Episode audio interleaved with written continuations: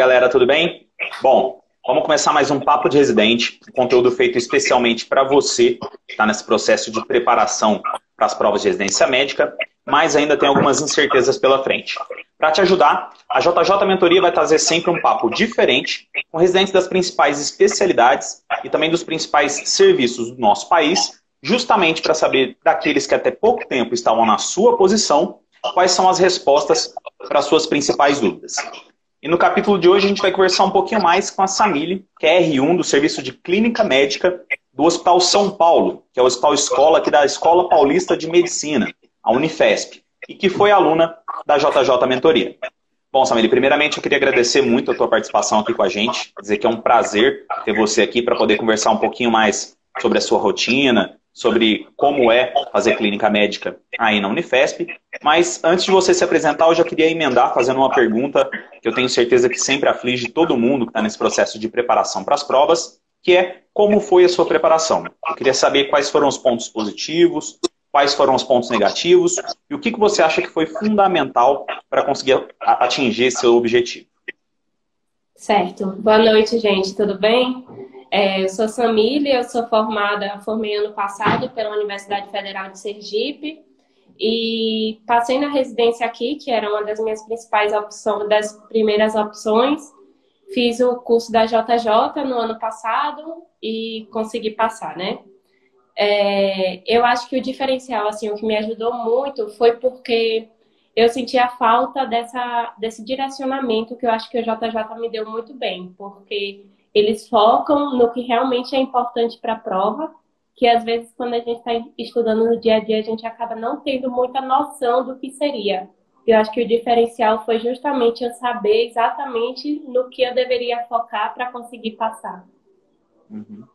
E o que, que você acha que pode ter prejudicado, por exemplo, a sua preparação? Teve algo que você acha que pode ter prejudicado? Ou algo que você achou que facilitou, até pelo próprio dentro do mesmo do nosso método, algo que te facilitou, além desse direcionamento? Então, que prejudicou, eu acho que assim, parcialmente prejudicou, né? Porque eu acho que durante o ano inteiro eu negligenciei muito a prova prática e aí quando chegou no final acabou que bateu um pouco de desespero, porque eu só fui me preparar para as provas práticas depois que realmente já tinha passado para algumas e aí eu fiquei meio desesperada, mas acabou dando certo. Então não sei se foi um erro tão grande ter focado só nas provas, na parte teórica ao longo do ano. Uhum. Bom, esse é um problema que a gente tem bastante aqui nas provas de São Paulo, né? A USP, algumas semanas, divulgou uma nota que ainda não é totalmente oficial, mas a princípio a prova prática aqui não vai ser realizada, né? Aqui a gente vai ter uma prova que é múltipla escolha por projeção. É mais ou menos uma prova prática, mas não vai ter aquele todo de você vir para conversar com outras pessoas, é mais uma coisa mais tranquila, né? Mais ou menos como se fosse fazer uma prova comum. Mas eu acho que você falou uma coisa importante, primeiro sobre o direcionamento. A gente sempre conversa um pouco logo nessa pergunta para poder falar mais de método de estudo, sobre alguma coisa que possa ajudar aquelas pessoas que fazem a mentoria, mas também aqueles que não fazem, né? E direcionamento eu acho que é algo bem importante, tá? Na mentoria, por exemplo, a gente já traz esse direcionamento para vocês. É o que a gente chama, por exemplo, de estudo ativo, né? Você vai estudar uma matéria ou algo do tipo, a partir do momento que você sabe o que é mais cobrado, o que mais cai. Isso é o estudo ativo. Só que isso pode ser feito, por exemplo, pelas outras pessoas também. O que a gente sempre fala para a pessoa fazer o estudo ativo, como fazê-la, seria, por exemplo, pegar as últimas provas ou as, a maior parte das provas que a pessoa vai fazer e dar uma olhada qual é a frequência de assuntos que caem. E assim ela consegue, até mesmo dos, dentro dos assuntos, saber quais são os tópicos que são mais cobrados. E aí ela consegue direcionar o estudo dela. A gente diz que existe algo que a gente chama na mentoria do princípio de Pareto, né? Na verdade, isso existe e a gente utiliza para falar de direcionamento, em que 20% das coisas geram mais ou menos 80% das consequências. E isso funciona na prova de residência médica. Apesar da gente ter um conteúdo gigantesco da medicina, o que realmente cai na prova é uma parcela pequena. E às vezes essa parcela pequena, por exemplo, é de uma coisa que é rara, e às vezes você nunca viu na sua prática clínica, mas a prova de residência acaba cobrando. Então, acho que o direcionamento é importante. Para a prova prática, eu acho que assim, mesmo que a USP não tenha, provavelmente outras instituições vão ter. E eu acho que o estudo para a prova prática, é óbvio que tem um diferencial, que é você estar tá de frente com o examinador, você tem que ter uma desenvoltura. Eu acho que o estudo teórico ele é praticamente o mesmo do que o estudo para a prova de residência médica. Né? A gente fica um pouco desesperado mais por essa parte de ter que enfrentar o, o examinador ou ter que realizar um procedimento, por exemplo, e acaba esquecendo que a parte teórica, o estudo é praticamente o mesmo.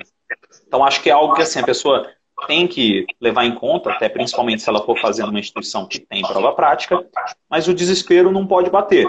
A gente sabe que o estudo vai ser o mesmo até um certo ponto, e a partir de um certo ponto a pessoa começa a treinar também a como falar sobre um determinado assunto, porque tem coisas que também caem mais na prova prática do que na prova teórica. Tem parte de ausculta, por exemplo, exame físico, são coisas que você consegue treinar ao longo do tempo. Mas falando especificamente sobre a tua especialidade, você escolheu clínica médica, a gente sabe que clínica médica é um pré-requisito fundamental para grande parte das subespecialidades. Eu queria saber por que você escolheu clínica. Você já tinha alguma coisa em mente durante a faculdade?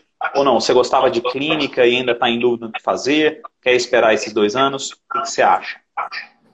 Eu entrei basicamente, Jorge, é, porque eu queria ser uma clínica melhor, assim. Eu acho que a gente sai da residência, da faculdade muito despreparado ainda para as coisas do dia a dia, inclusive porque no meu serviço a gente não tinha pronto-socorro, então, assim, a gente nunca lidou ao longo da graduação com emergências clínicas. Eu queria pegar a mão mesmo com isso. E eu acho que combina mais com o meu perfil, independente da sub que eu vá escolher, eu achei que estaria dentro da clínica médica. Uhum. E, e você, agora que você já teve um certo contato, você pensa em fazer alguma subespecialidade? Eu penso, aqui na escola é muito forte a nefrologia, né? Em mato uhum. também. E eu entrei pensando em endócrino, então eu estou basicamente dividida aí nos três. Certo. E me fala uma coisa, é, o que, que, você acha, por exemplo, que é importante, apesar de você estar no R1, você já tem contato, tem contato com o pessoal que é R mais seu, o que, você acha que é importante para alguém que ainda está em dúvida se quer mesmo clínica médica, se quer outra coisa? O que você acha que é interessante que ela saiba e você acha que existe um perfil ideal de pessoa para fazer clínica médica? Não, é justamente o que a gente estava conversando, que por clínica ser a entrada de muitas especialidades, a gente, pelo menos meus R iguais, é, são perfis muito diferentes, sabe? A gente tem aquelas pessoas que tem um perfil mais que gosta de urgência e emergência, que provavelmente vai ficar mais em UTI. Tem mais aquelas pessoas que querem algo mais ambulatorial, outros que gostam de trabalhar em enfermaria. Então, eu acho que é mais assim, aquelas grandes, decis grandes decisões de decidir se quer cirurgia ou não, mas eu acho que a clínica consegue abraçar muito, assim, diferentes perfis.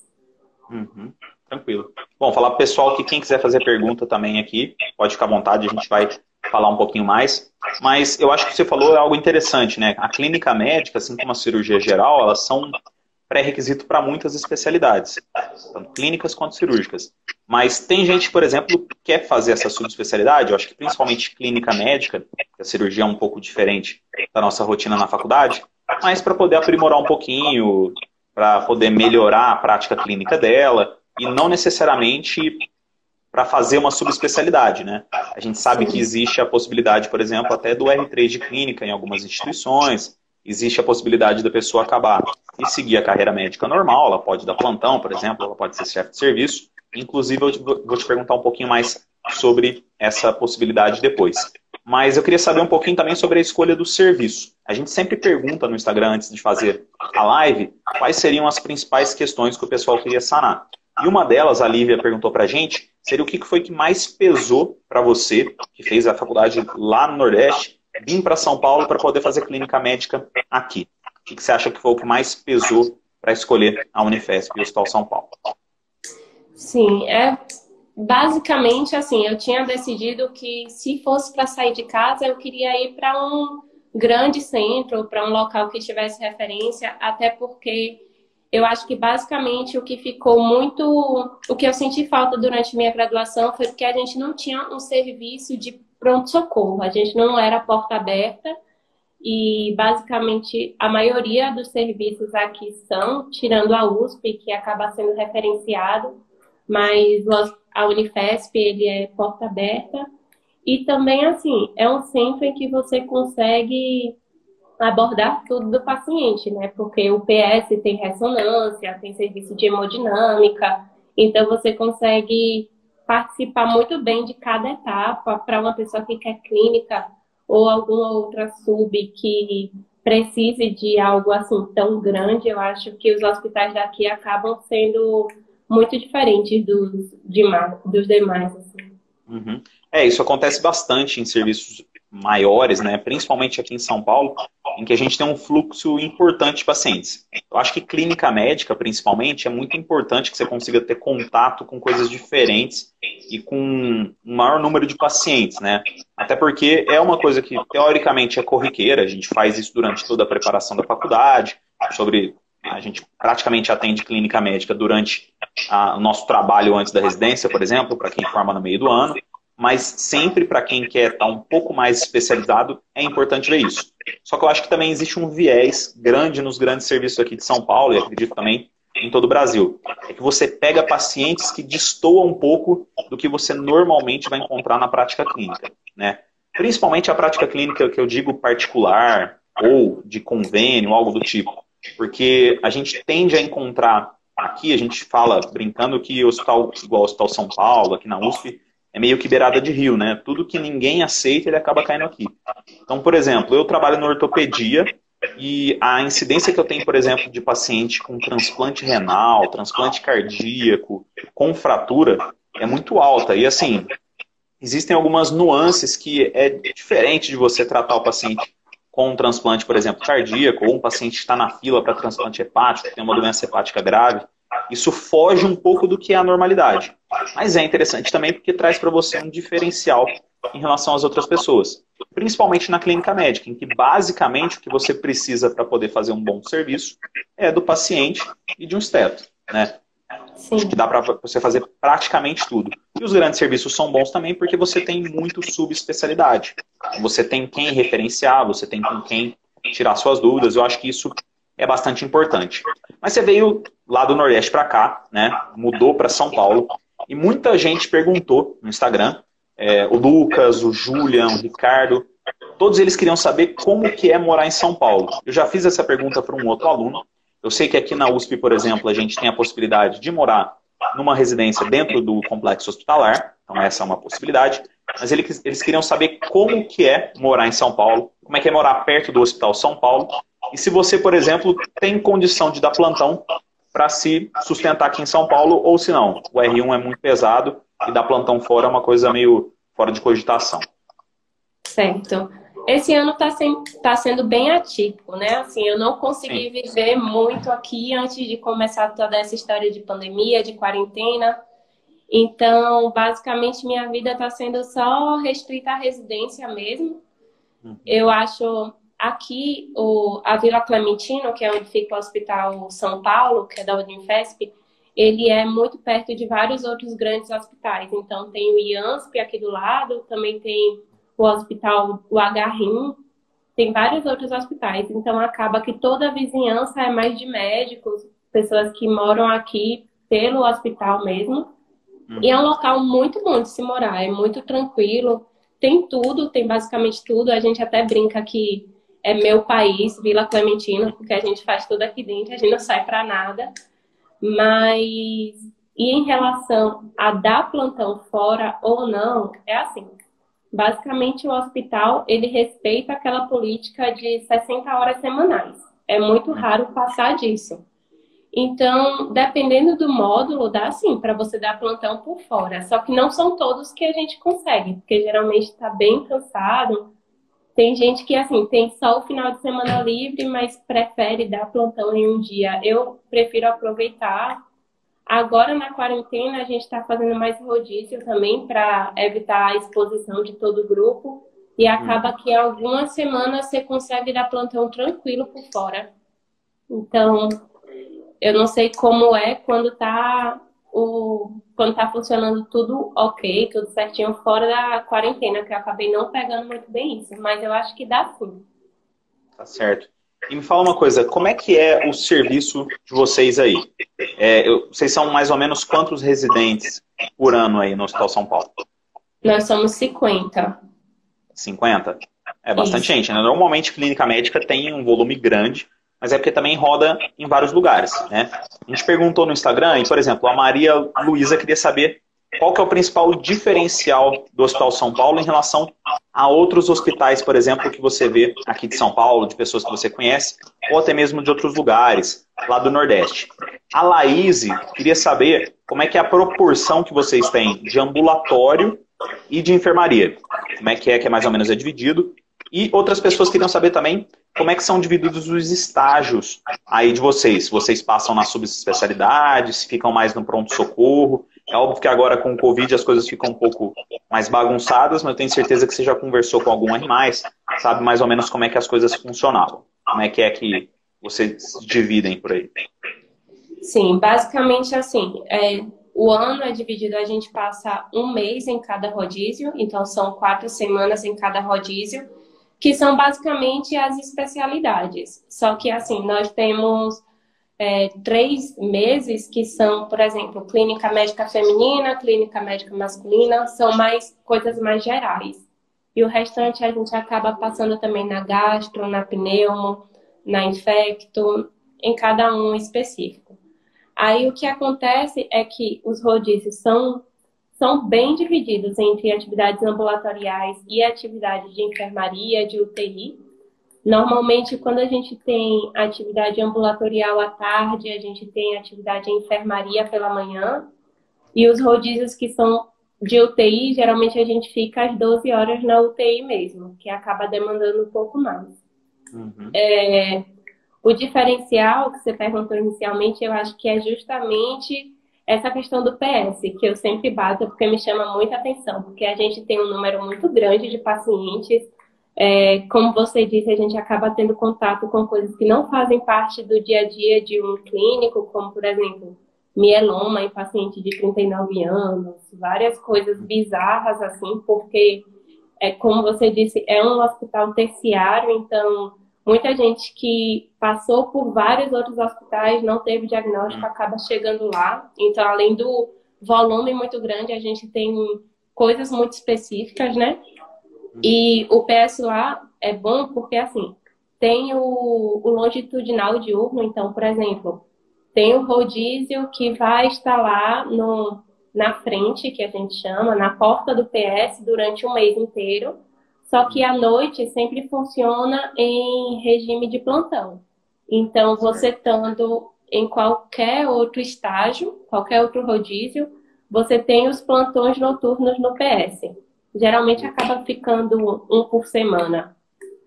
E aí a gente faz essa distribuição, aí a gente no plantão noturno você pode ou estar tá na frente, que é a frente do PS, recebendo os casos que chegam, ou você está na sala de emergência, ou você está numa semi-intensiva, que acaba pegando mão muito bem de UTI, ou você fica responsável pelos casos que entraram pela frente durante a manhã, só que não tiveram a resolução, você fica responsável por eles à noite para tentar resolver até o dia seguinte.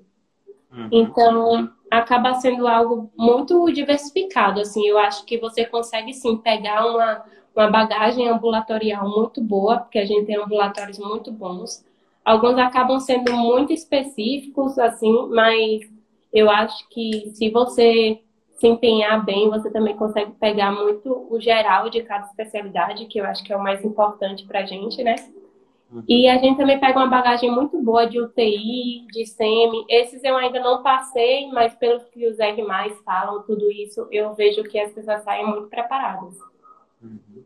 Show. E me fala uma coisa, a gente sabe que clínica médica é algo que o conhecimento e também a prática acabam ajudando para poder construir realmente um raciocínio clínico e se dar bem na especialidade.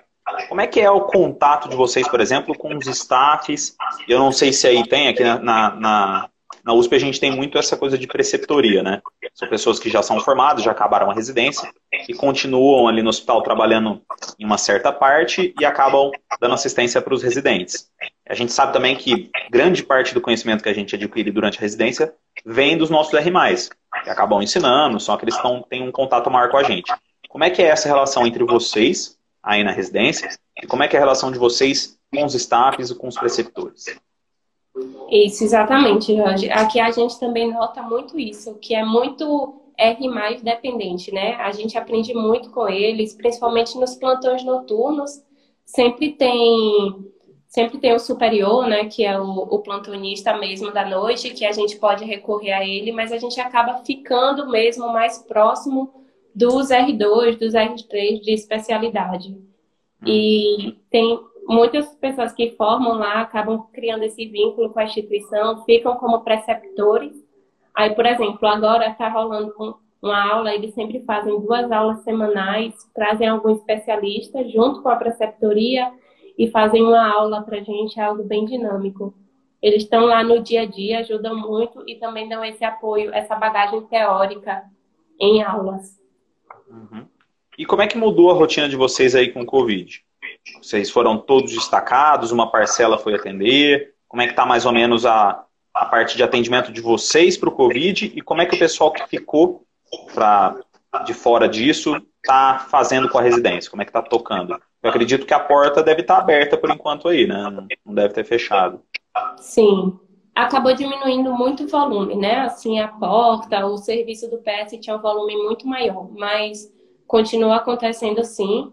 A gente só notou assim que as atividades ambulatoriais foram suspensas, estão sendo retomadas agora, e o pessoal que estava em atividade ambulatorial acabou sendo descartado, é, sendo direcionado assim para as atividades do Covid. Então, abriram novas enfermarias, abriram novas UTIs no serviço durante a pandemia.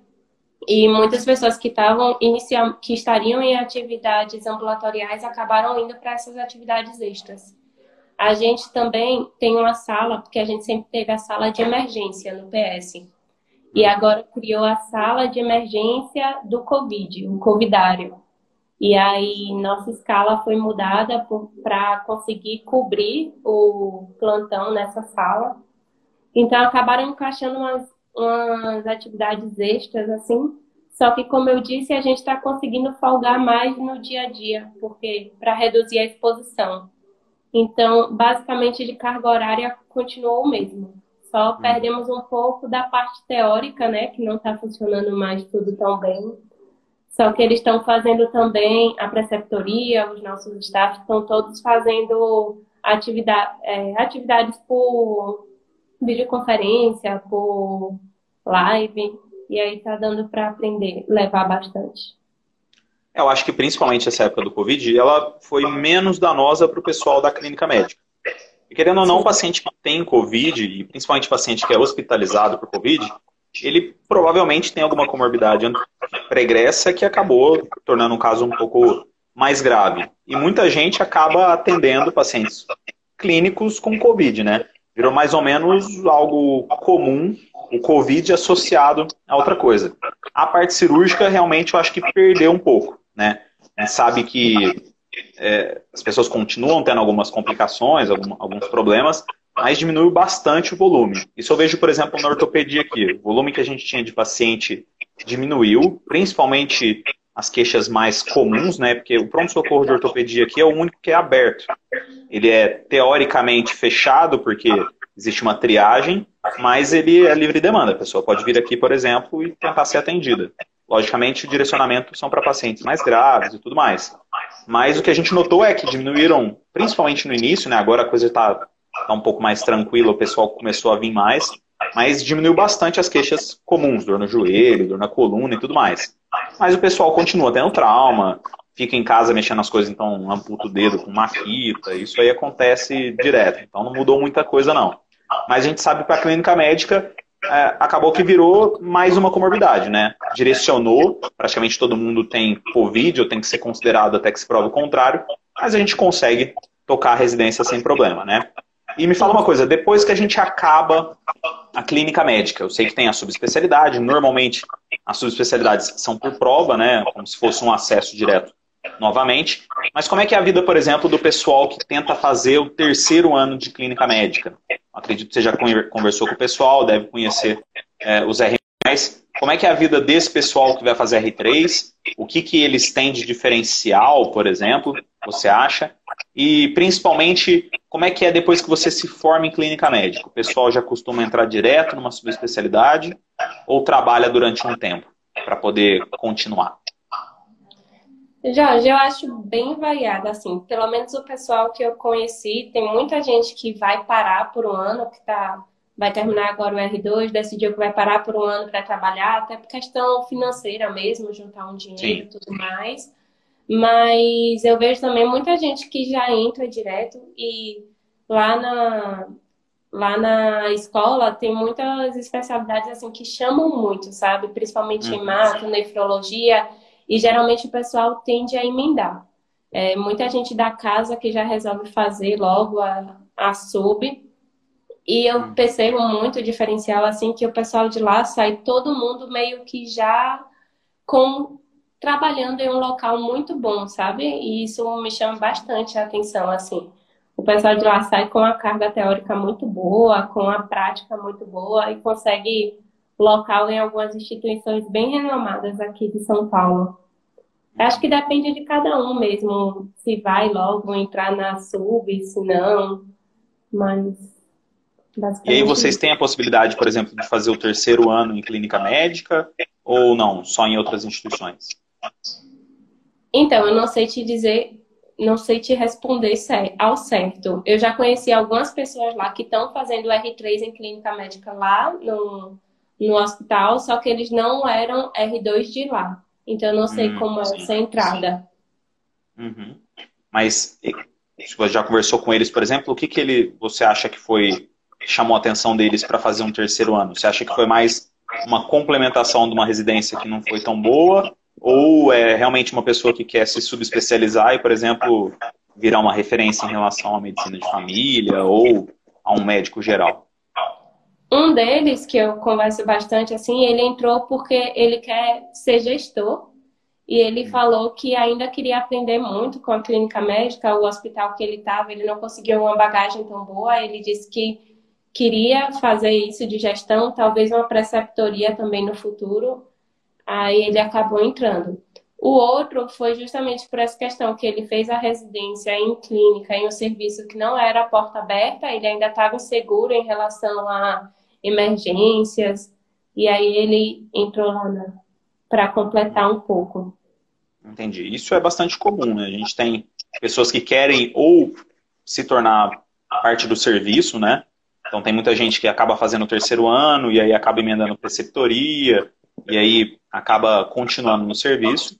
E tem o pessoal que realmente é por isso, né? A pessoa às vezes fez uma residência, até era uma residência boa, mas, por exemplo, não tinha porta aberta, ou tinha uma parte acadêmica um pouco menor, e a gente sabe que em clínica é muito importante, então a pessoa acaba fazendo para complementar. Isso é, é, acontece tanto na parte de clínica quanto na parte de cirurgia. Eu também vejo bastante. Aqui tem a parte de cirurgia, o R3, e eu vejo bastante gente que fala principalmente para complementação. Porque aqui existem assistentes que são bem famosos e existem coisas que acontecem que são diferentes, por exemplo, de um hospital que não é terciário ou não é do tamanho do HC ou do Hospital São Paulo, por exemplo. E me fala uma coisa, o que você tinha, eu sei que você tem há pouco tempo convivido com clínica médica, mas tinha alguma coisa, por exemplo, que você tinha de impressão da especialidade antes de começar, que você mudou, você se surpreendeu positivamente ou negativamente? Como é que foi esse seu contato ainda que inicial com a clínica médica? Hum, nossa, essa é difícil. Hum, eu acho que, assim, basicamente, a gente sai muito com aquela visão, né, de querer abarcar tudo. A gente quer fazer clínica médica porque a gente quer ser bom em tudo. E lá no hospital eu percebo que, assim, como são muitas subespecialidades e cada subespecialidade é muito boa lá, você começa a perceber que realmente não tem como que você tem que pelo menos dominar o beabá de cada um, sabe? Aquilo que você vai ver com maior frequência, tentar pelo menos dominar o que você realmente sabe, saber realmente, é, do que você tentar saber um pouco de tudo e acabar se enganando, né? Então eu percebi muito isso, que às vezes vale muito a pena você saber o que demanda uma atenção inicial maior e saber referenciar o restante do que você querer abarcar tudo e não conseguir fazer um trabalho muito bom. Acho que é, isso é interessante, né? Isso acontece muito até durante a preparação para a prova de residência médica, né? A gente acha que você precisa saber tudo sobre tudo e, logicamente, qualquer coisa pode ser cobrada tanto na prova de residência quanto pode acontecer qualquer caso com você durante a sua prática clínica. Então a gente sempre tende a ter essa cobrança, até porque o, o estudante de medicina ele normalmente foi uma pessoa que foi considerada como diferencial ou porque sabia muito. Isso acaba gerando na gente esse sentimento de obrigação por saber tudo e ter que resolver tudo. Eu acho que cada vez mais, isso eu acho que não é algo que é tão positivo, mas cada vez mais a medicina tem se tornado mais especializada, né? A gente vê até dentro de especialidades, por exemplo, como ortopedia, você tem subespecialidades que cada vez mais têm se dividido. Você tem, por exemplo, o cara que faz ortopedia, faz joelho ele faz só artroscopia e ele só opera lesão condral. Então, por exemplo, é uma coisa extremamente específica e existe mercado para esse tipo de, de pessoa também. Então, acho que é algo que está acontecendo, né? É, a gente tem uma visão também do paciente que é muito especializada, uma visão um pouco mais americana, mas dificilmente um paciente procura um clínico geral, por exemplo, durante por conta de uma dor no peito ou qualquer outra coisa do tipo, ele já acaba sempre partindo para o especialista. Eu até acho que é por isso que a gente tem tanto especialista, né? O ideal seria que a gente formasse mais médicos generalistas. Depois, lógico, você tinha uma especialização que seria mais por demanda do que necessariamente por vontade. A gente às vezes tem falta de médico generalista e muito especialista. Mas eu acho que isso é uma coisa que acontece naturalmente e a gente não tem como brigar contra isso, né? Mas é muito importante saber que a medicina ela é, é, é de meio que subespecializada e até própria dentro da prova de residência médica a gente não pode ter essa visão de que precisa saber de tudo, tem que estudar tudo. É óbvio que é importante que você tenha um conhecimento básico sobre a maioria das coisas, mas o principal, mais na prática clínica, é você criar um raciocínio clínico. Se você consegue construir um quadro clínico, tirar uma boa anamnese, fazer um bom exame físico, dificilmente você vai conseguir ficar sem hipótese diagnóstica.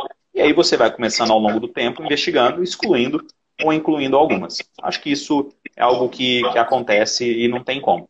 E me fala uma coisa, é, eu queria saber o que, que você acha da parte de protecionismo em relação à especialidade aí de clínica médica. Tem muita gente que conversa comigo no Instagram e eu tinha uma visão bem diferente aqui da USP também. Eu achava que aqui as coisas eram mais protecionistas, principalmente quando a gente vai fazer prova. Eu não conhecia ninguém que fazia aqui, eu não sabia como é que as coisas funcionavam. E o que eu sempre ouvia era que as pessoas daqui eram privilegiadas e que a pessoal sabia a nota da prova. E agora convivendo já no terceiro ano, eu vejo que isso não acontece necessariamente. Às vezes até o contrário, você tem pessoas que eram daqui e acabam virando mais próximas suas do que pessoas que eram de fora também. Então como é que é mais ou menos essa história de protecionismo aí e como é que foi a sua prova de residência médica? O que você consegue lembrar? Teve alguma coisa que te chamou a atenção? Sim. É, também era um medo que eu tinha no ano passado. Eu tinha muito medo de vir aqui para São Paulo, justamente por isso, que eu achava que não ia ser o bastante saber tanto quanto as pessoas daqui, porque tinha a questão do protecionismo que sempre ia estar do lado delas, né? E basicamente hoje eu tenho uma visão totalmente diferente, porque da clínica médica lá da EPM, pelo menos, eu acho que nós somos 36 de fora dos 50.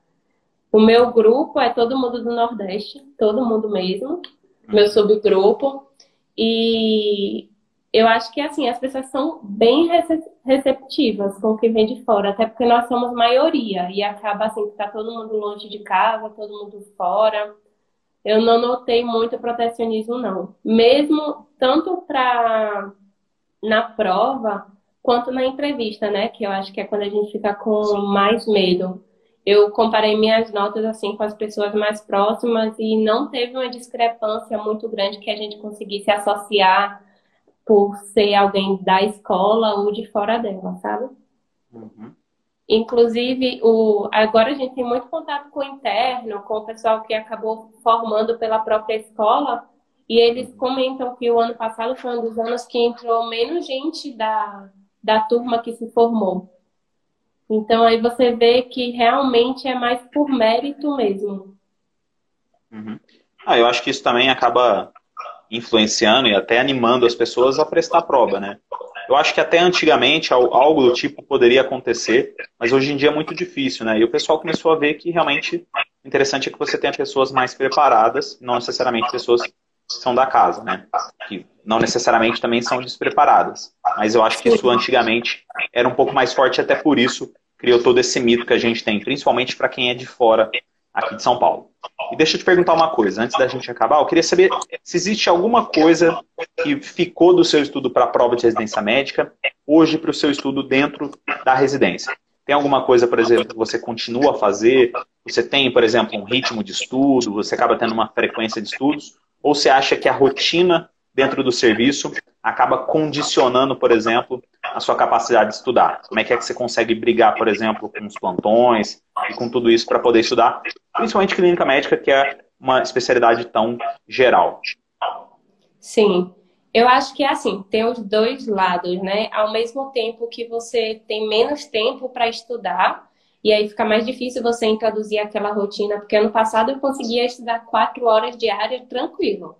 Agora, às vezes, eu consigo estudar uma no final do dia e olhe lá, quando eu chego muito descansada. Tem esse lado, mas por outro lado, acaba sendo que, assim, você tem muito mais ânimo para estudar, porque é algo que você vai ver lá no seu dia a dia, é algo que você. O estudo vai mudar sua conduta, que você realmente não entendeu algo, você quer mudar para da próxima vez você encarar de uma forma diferente. Então, você tem menos tempo, mas eu acho que você tem mais interesse genuíno assim em aprender aquilo. Não é para uma prova que você vai fazer no final do ano, é para um caso que está lá e você não sabe o que está acontecendo e amanhã você vai poder rever, entendeu? Hum. Então, eu estou tentando o que eu aprendi durante a, a preparação da JJ que eu estou trazendo até hoje é a questão da revisão espaçada. Uhum. Porque eu percebo muito assim, que não adianta você saber algo e você não ficar revendo aquilo, porque cada vez que você tentar lembrar, você vai ter que estudar do zero, e isso estava me incomodando bastante. Agora eu tento, assim, sempre, por exemplo, correção de um, algum distúrbio hidroeletrolítico que eu estudei hoje, eu sempre crio aquilo de ver amanhã, ver com uma semana, ver daqui a um mês, Uhum. Porque não adianta você saber um pouco de tudo e não saber nada, né? Você não realmente ter aquilo na sua cabeça para quando você for precisar ter que estudar de novo. Então. Exato. Eu acho que o estudo para clínica médica e para qualquer outra especialidade, ele é muito baseado nisso, né? E a revisão repetida espaçada, ela é óbvio e já é comprovado cientificamente que ela funciona e ela ajuda a reter conhecimento. Só que a gente não precisa muitas vezes criar um raciocínio ou uma ordem lógica para poder fazer essa revisão, porque às vezes o próprio paciente é a nossa revisão. Eu tento fazer muito isso hoje, eu fazia isso mais na época de faculdade, mas eu tento continuar fazendo porque a gente tem bastante prova aqui também. Então acabo tendo que estudar temas que às vezes eu não estou vendo na minha prática. Mas eu acho que a revisão direcionada para o paciente que você tem ali na sua frente é muito importante, porque você vai acabar aplicando o conhecimento de uma forma prática, e isso também é comprovado de que aumenta muito a capacidade de reter. Porque às vezes você cria até padrões na sua cabeça em relação àquilo. Por exemplo, tinha pacientes que eu tinha durante a minha formação na faculdade que eu lembro hoje até o nome do paciente por conta do quadro que ele tinha. E às vezes eu penso, esse aqui era o caso do seu João, por exemplo, aí você começa a montar na sua cabeça isso às vezes facilita. Então acho que isso é importante. E a clínica médica faz muito isso, porque você tem um contato muito direto com o paciente e às vezes são muitas nuances. Ortopedia é uma coisa muito mais direta. A gente consegue fazer isso, mas é muito mais direto. Mas a clínica médica eu acho que tem essa característica importante que muitas vezes facilita o aprendizado. Bom, Sabela, eu queria saber de você, para a gente poder terminar, o que você poderia deixar, por exemplo, como dica ou como conselho para o pessoal que está na preparação para a prova de residência médica? O que você acha que é importante para eles conseguirem atingir esse objetivo? O que você acha que é importante também que eles tomem cuidado para não se desviar desse caminho? Sim. Ah, eu acho basicamente o que me ajudou mais, assim, que eu acho que pode ajudar mais gente, é a questão das metas mínimas. Eu acho que muito mais importante do que você chegar um dia e estudar absurdamente é você conseguir ter a consistência, né? A constância de você fazer aquilo todo dia. E eu acho que tendo metas mínimas é muito mais fácil de você manter a constância ao longo do ano. Acho que me ajudou bastante, porque mesmo nos dias que eu estava muito cansada, eu sempre tinha aquele mínimo que eu tinha que fazer e acabou me ajudando bastante mesmo. Uhum. Eu acho que isso é muito importante, até porque você cria o que a gente sempre fala na mentoria, por exemplo, que é um, um estudo com um ritmo, né? Você faz um estudo consistente e constante. Você acaba tornando aquilo um hábito. Principalmente as metas mínimas servem mais para isso, né? A gente sabe que quem tem mais tempo pode estudar mais. Quem tem menos tempo, o ideal é que estude menos, mas proporcionalmente. E isso é importante porque você cria um hábito. A gente sempre fala, eu já falei aqui, por exemplo, de você ir à escola e ir no cursinho de inglês, por exemplo. E a escola já virou um hábito, então mesmo que você não queira ir, você acaba indo. Agora, ir no cursinho de inglês, que é uma vez na semana e tudo mais, é sempre mais penoso. Então, quando você cria um estudo com constância, na maior parte das vezes esse estudo acaba virando com consistência também. E não necessariamente você precisa ter quatro horas para estudar todos os dias. Você pode ter, por exemplo, uma hora para estudar, mas você precisa usar essa hora de forma inteligente. Então, acho que isso realmente é algo muito importante na preparação de todo mundo, não só que está fazendo residência médica, mas quem também já está na parte da prática clínica. Tá bom, Samile? Bom, eu queria agradecer bastante a sua participação aqui com a gente. Queria mais uma vez te parabenizar por essa conquista. Você entrou num serviço extremamente disputado, um ótimo serviço aqui de São Paulo, tá? E eu queria também agradecer por saber um pouquinho mais da sua rotina, de como funciona o Hospital São Paulo e também colocar você, a, a, colocar a mentoria à disposição de você, caso precise de alguma coisa, tá? Tá ok, obrigada, Josh. Bom, é isso aí, galera. Esse foi mais um Papo de Residente. Eu espero que vocês tenham gostado. É um conteúdo da JJ Mentoria totalmente pensado em você, que se encontra nesse período tão difícil, né? Que é de preparação para as provas de residência médica. Toda semana a gente vai ter um residente diferente, de uma especialidade e um serviço diferente. Tudo isso para trazer para você, daqueles que até pouco tempo estavam na sua posição, quais são os pontos chaves para você conseguir atingir esse objetivo que é passar na residência médica. Por hoje é só, a gente se vê na próxima terça. Um abraço e até mais.